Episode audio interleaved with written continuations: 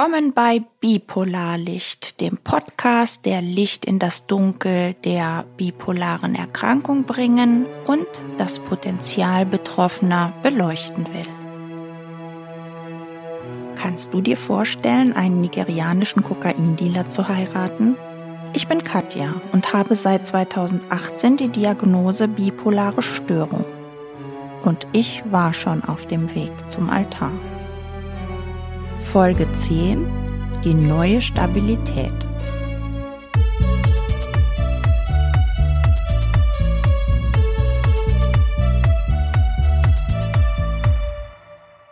Ja, wo stehe ich jetzt? Ich kann es im Moment gar nicht glauben, denn es scheint so zu sein, dass ich alle Spätfolgen dieser manischen Katastrophe irgendwie ausgebügelt habe. Und das Leben mir geholfen hat, natürlich aus diesen mittleren Katastrophen wieder rauszukommen. Ich habe momentan keine Schulden mehr.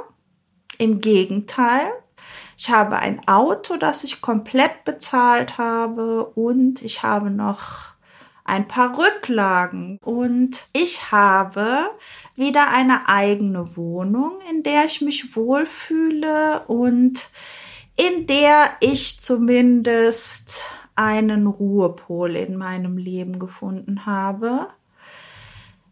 Ich habe eine Arbeit, die mir richtig, richtig Spaß macht und bei der ich auch noch gutes Geld verdiene. Zusätzlich zu meiner Pension. Und ich habe einen Freundeskreis, der mich trägt und der mich stabilisiert, ähm, der mich zufrieden macht. Meine Familie ist um mich rum. Das ist nicht immer einfach, aber es ist doch für diese Erkrankung sehr förderlich, ähm, dass ich ein stabiles soziales Umfeld habe. Eigentlich jetzt seit fast fünf Jahren. Und ich bin tatsächlich seit Frühjahr 2019 mehr oder weniger stabil. Ich war in keiner Klinik. Ich hatte keine größeren Krisen, trotz äußerer Belastungen. Und vor allen Dingen hatte ich keine Manie mehr in diesem Ausmaß. Also wenn, dann vielleicht ein paar leichte depressive Verstimmungen.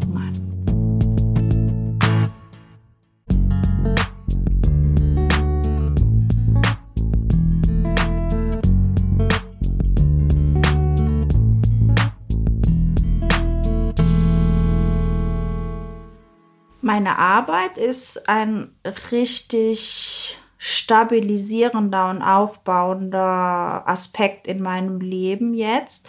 Ich war ja früher Gymnasiallehrerin für Deutsch und Geschichte und habe mich immer schon sehr für Sprachen interessiert.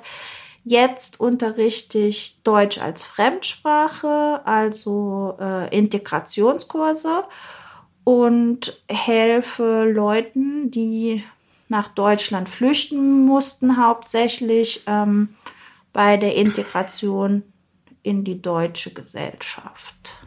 Ehrenamtlich bin ich auch eingebunden in die Flüchtlingsarbeit. Da helfe ich bei der Organisation.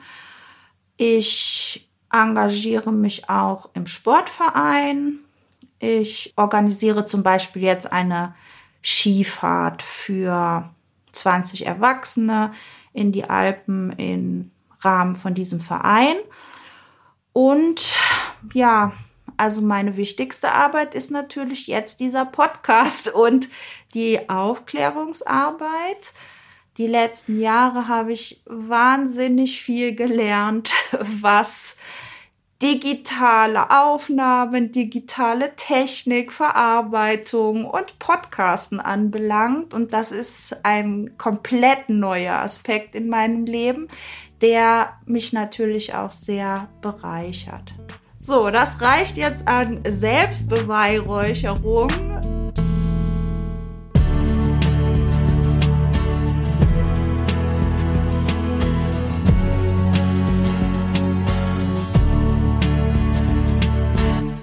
Natürlich muss ich schon auch noch hinzufügen, was mir immer noch fehlt.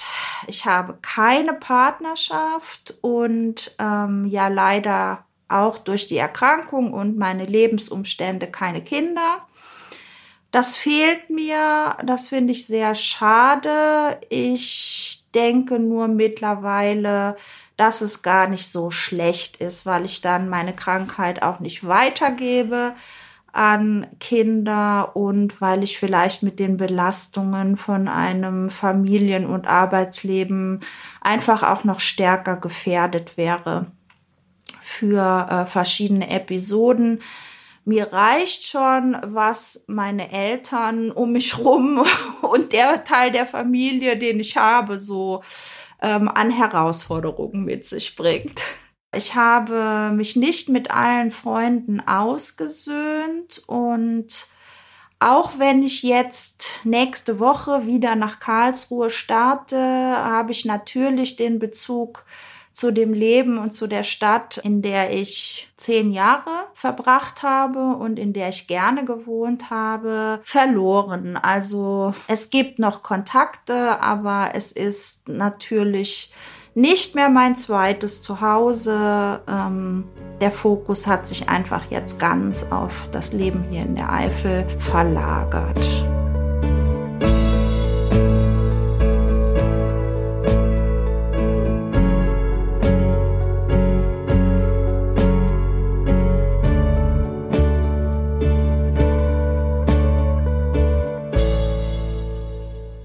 Durch die Medikation die ich jetzt fast vier Jahre unverändert nehme, bin ich natürlich etwas eingeschränkt gegenüber gesunden Menschen. Die Medikamente machen halt eher müde.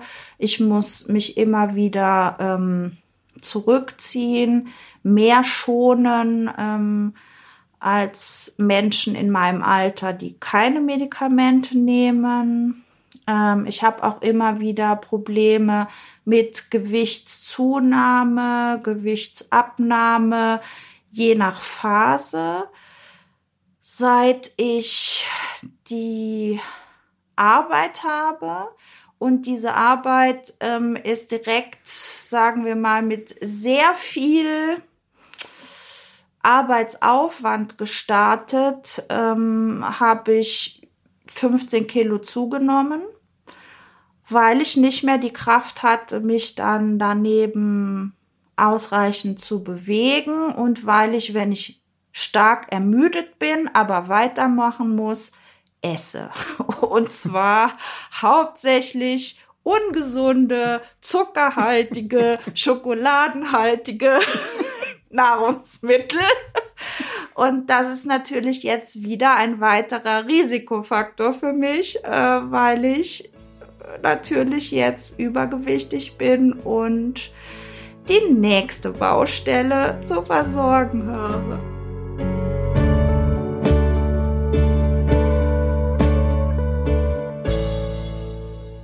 Obwohl ich jetzt hier auf dem Lande lebe, wo die ärztliche Versorgung nicht unbedingt gut ist, habe ich es tatsächlich nach drei Jahren geschafft, in meiner Stadt, wo ich wohne, eine Psychiaterin meines Vertrauens zu finden, die mich medizinisch und medikamentös versorgt. Ich habe auch nach vier Jahren Suche tatsächlich eine Therapeutin gefunden, die einmal im Monat äh, eine Stunde mit mir verbringt und meistens die aktuelle Entwicklung und natürlich auch die stabilisierenden Aspekte in meinem Leben ähm, genauer betrachtet und auch stärkt.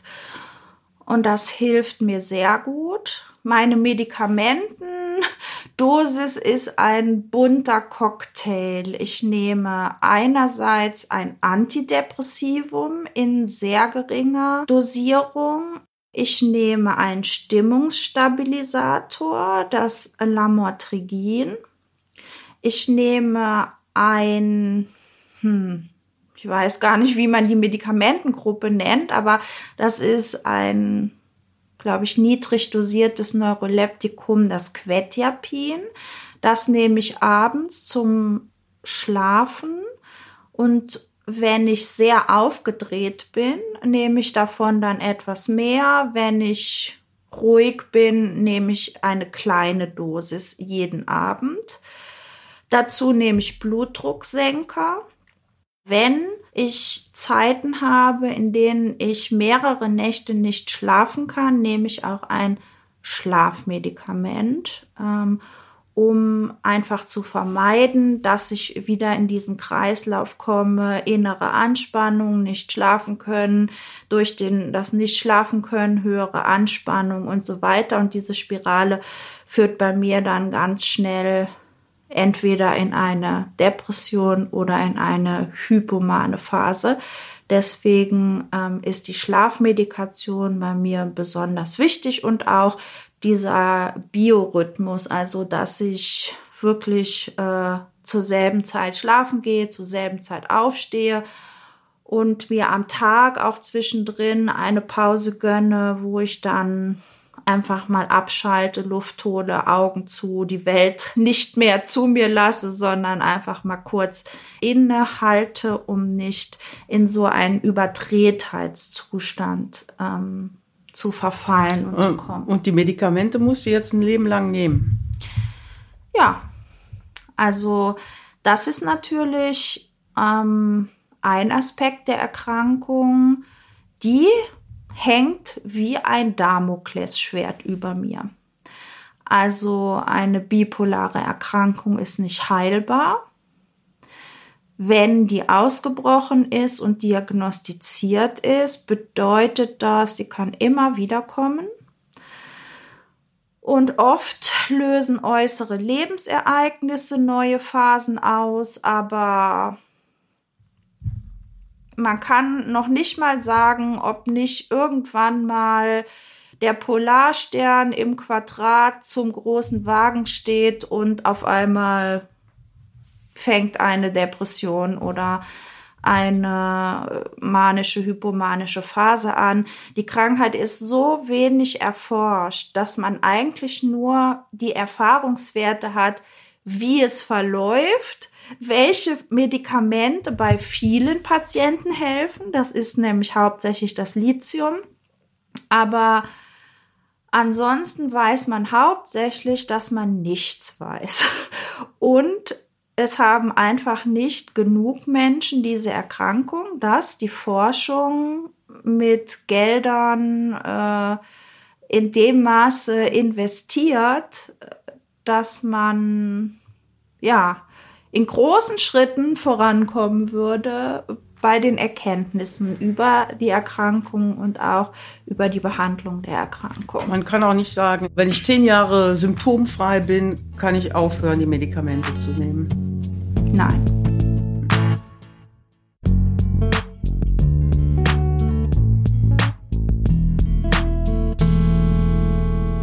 Die Medikamente muss ich ein Leben lang nehmen und deswegen habe ich auch eine Schwerbehinderung, wie man das so schön auf Deutsch sagt, von 40 Prozent, immerhin ein Leben lang.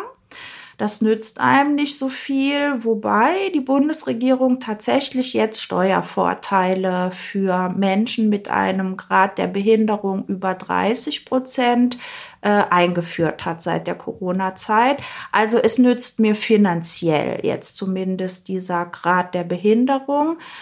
Ansonsten beruflich ähm, oder sagen wir mal in Form von Ermäßigungen für Bus, Bahn und so weiter ist immer erst äh, der Grad der Behinderung ab 50 ähm, aussagekräftig, sage ich mal. Ja, und man muss auch bedenken, dass du ja nicht Vollzeit arbeiten gehst. Ne? Mhm. Das spielt ja da auch rein. Also wenn jetzt voll arbeiten gehen würdest, dann würdest du wahrscheinlich äh, auch schneller wieder in so eine Phase eintreten, oder? Ja, ja genau. Also ähm, die Gefahr gibt es ja immer noch für mich, dass mein ursprünglicher Arbeitgeber, also das Regierungspräsidium, mich zurückholt in den Schuldienst was für mich bedeuten würde, ich müsste wieder komplett mein Leben verändern. Ich müsste zurück nach Karlsruhe ziehen. Ich müsste an eine neue Schule. Ich müsste in einer ganz neuen Lebenssituation mich wieder Herausforderungen stellen, die dazu führen könnten, dass ich halt wieder über meine Kräfte gehe, über meine Möglichkeiten ähm, hinaus mich belasten muss und deswegen ist das eine große Gefahr. Und ich darf jetzt im Moment laut Gesundheitsamt und Amtsärztin zehn Stunden in der Woche arbeiten. Das ist jetzt eben nicht eine halbe Lehrerstelle, das wären 12,5 Stunden, sondern weniger als eine Lehrerstelle. Wichtig ist auch vor allen Dingen, dass ich mit Erwachsenen arbeite denn wenn ich in eine manische Phase geraten sollte, könnte es ja sein, dass ich unvernünftige Dinge mache. Und mhm. wenn jetzt Kinder meiner Verantwortung unterstehen und ich kann irgendwelche Risiken in dieser Phase nicht richtig einschätzen, ist das natürlich gefährlich ne? für nicht Volljährige. Das ist mir nie passiert und ich würde auch behaupten, das wird mir nicht passieren, weil ich sehr, sehr achtsam bin, was andere Menschen angeht. Aber was mir wieder passieren wird, ist, dass ich mich überanstrenge, überlaste und dadurch halt wieder diesem Risiko ausgesetzt bin, in Phasen der Erkrankung reinzurutschen, die ich momentan eigentlich vermeiden kann ne? und ganz gut im Griff habe.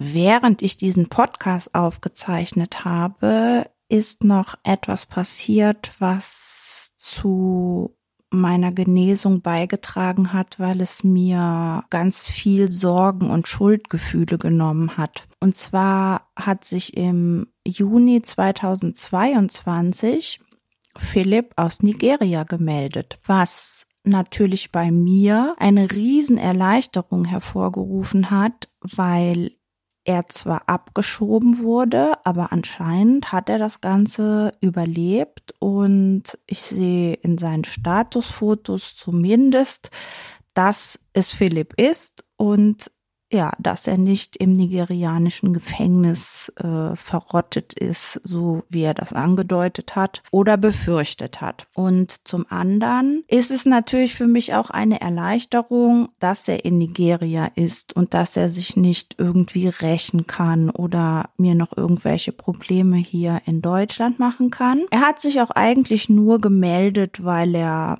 noch Geld haben wollte und das hat zur Entzauberung dieses Traummannes eben auch ein bisschen beigetragen. Ich hätte mir gewünscht, dass er ein paar persönliche Worte gesagt hätte nach diesem ganzen Kuddelmuddel, aber das hat er nicht geschafft. Ich habe ihm noch meine Sicht der Dinge kurz geschrieben, aber als er gemerkt hat, er bekommt kein Geld, war der Kontakt dann auch ganz schnell zu Ende. Und so hängt mein Hochzeitskleid immer noch ein bisschen einsam in meinem Keller.